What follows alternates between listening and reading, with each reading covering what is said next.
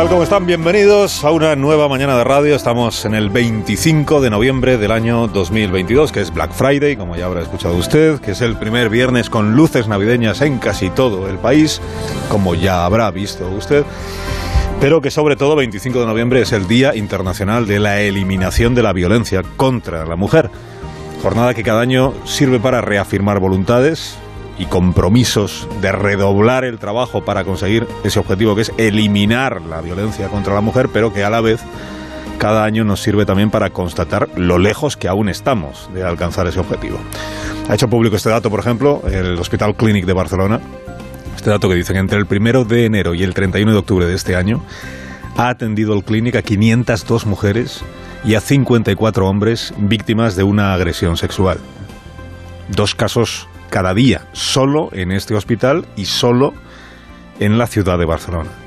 Casi siempre estas agresiones se producen en el domicilio de la víctima. Y en todos los casos los autores fueron hombres.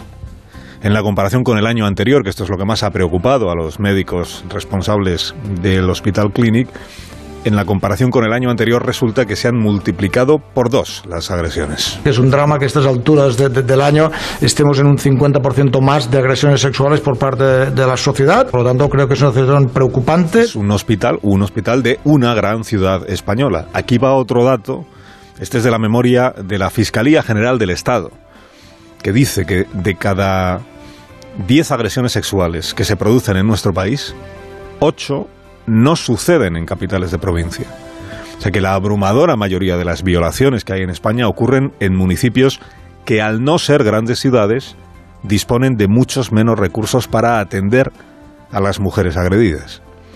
El año pasado los juzgados de nuestro país emitieron 30.000 medidas de protección, órdenes de alejamiento, prohibición de comunicación con la víctima y en menor medida la prisión preventiva para el denunciado.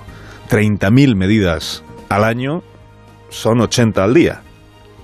Como señala el fiscal general en su memoria, estas medidas cautelares son un instrumento fundamental para la erradicación de la violencia porque otorgan a la mujer y a los hijos la seguridad que le permite comenzar una vida independiente al margen de su maltratador. La Fiscalía General del Estado difunde hoy este vídeo en el que fiscales, hombres que ocupan puestos muy relevantes en la jerarquía del Ministerio Fiscal, se dirigen a aquellos hombres que todavía le encuentran justificación a sus propias actitudes violentas. No eres su dueño, quiérela libre. No te equivoques, no es ella, eres tú. El control es absolutamente incompatible con el amor. Hacerla de menos no te hace de más. No es el alcohol, no son los celos, eres tú. Asúmelo y cambia.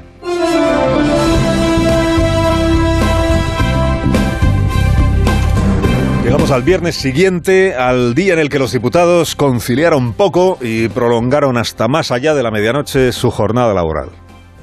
No diga usted que no trabaja. ¿Por qué hubo que prolongar tanto los plenos? Pues porque era voluntad de la mayoría gubernamental que se amontonaran en las votaciones de ayer. Que se amontonaran las votaciones de ayer. O sea, que la aprobación de los presupuestos coincidiera con el principio del fin del delito de sedición. Agradezcámosle al Gobierno que en esto al menos no haya disimulado. Votos emitidos 344, sí 187, no 156, abstenciones una. En consecuencia, queda aprobado el proyecto de ley de presupuestos generales del Estado. Votos emitidos sí 187, no 155. Se toma en consideración la proposición de ley.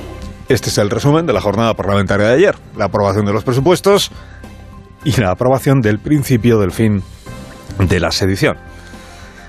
El lunes les conté a esta misma hora que el gobierno y su presidente iniciaba la semana renqueante todavía por la tormenta del solo sí es sí, pero que confiaba en ir remontando y terminar la semana en alto, digamos.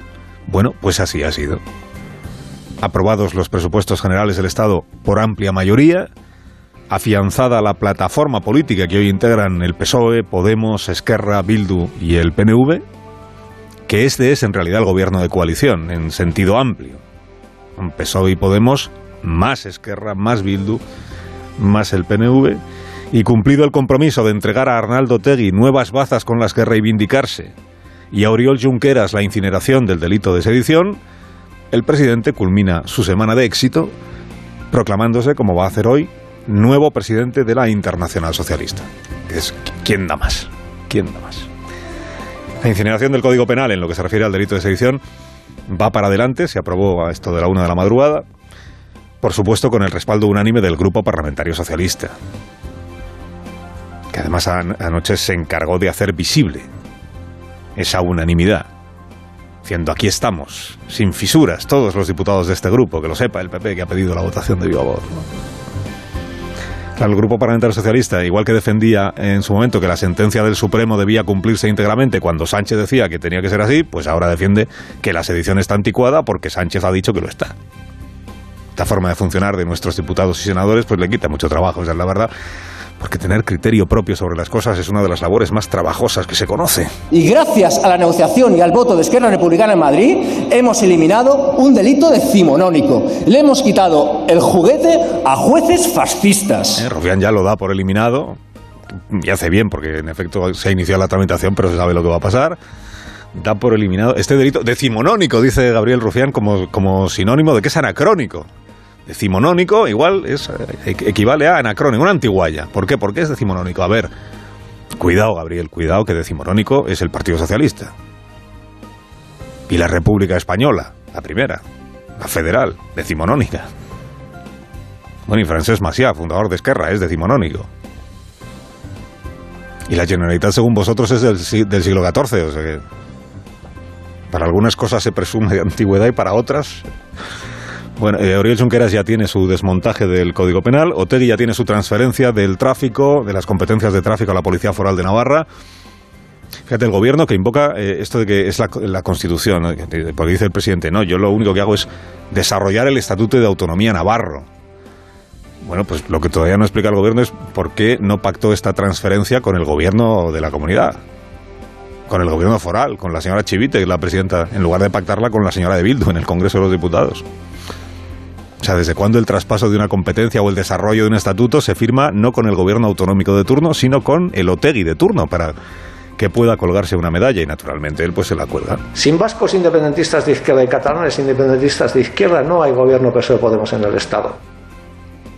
Finísimo análisis el de el de Otegui, ¿no? La descripción es correcta, ¿no? Sin la abstención de Bildu y de Esquerra no habría habido investidura de Pedro Sánchez, ¿no? Pero luego decía Arnaldo Tegui, esta es la paradoja, esta es la paradoja. Sin los que nos queremos ir de España, no habría un gobierno progresista en España. Bueno, en realidad no hay tal paradoja. Porque esto es un camino de ida y vuelta, ¿no? Sin el, sin el independentismo no hay gobierno de izquierda. Pero porque al independentismo lo último que le interesa es que vuelva a haber un gobierno de derechas. Dice, los que quieren irse de España, como no pueden irse, prefieren un presidente que les atienda y que les dé oxígeno, claro. ¿Dónde está la paradoja?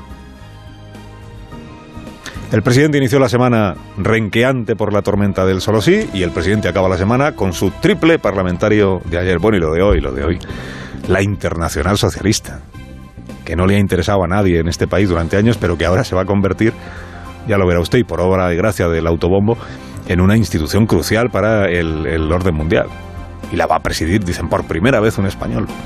Pedro Sánchez, único aspirante que aspiraba a liderar la Internacional Socialista. Esta sí que es una victoria arrolladora, pues solo, estaba él y ha ganado de calle. El, el, nuevo líder de la Internacional Socialista, digo, que se define a sí mismo, atención historiadores, se define a sí mismo en estos términos. Yo me defino como una persona que ama el cambio. Soy una persona que trabaja por los cambios los cambios de criterio, sobre todo, presidente. Nada ha cambiado más en estos cuatro años de gobierno de Sánchez que el propio Sánchez.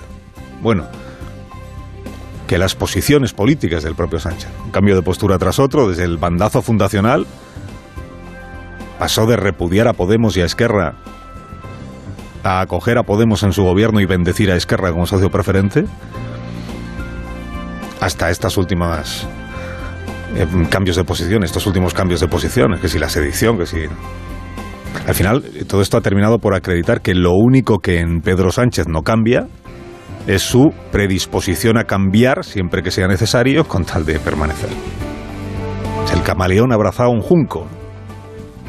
Ya puede soplar un vendaval, que cuando el vendaval escampe, ahí seguirá en el junco, adaptado a las circunstancias. Carlos Alsina en Onda Cero.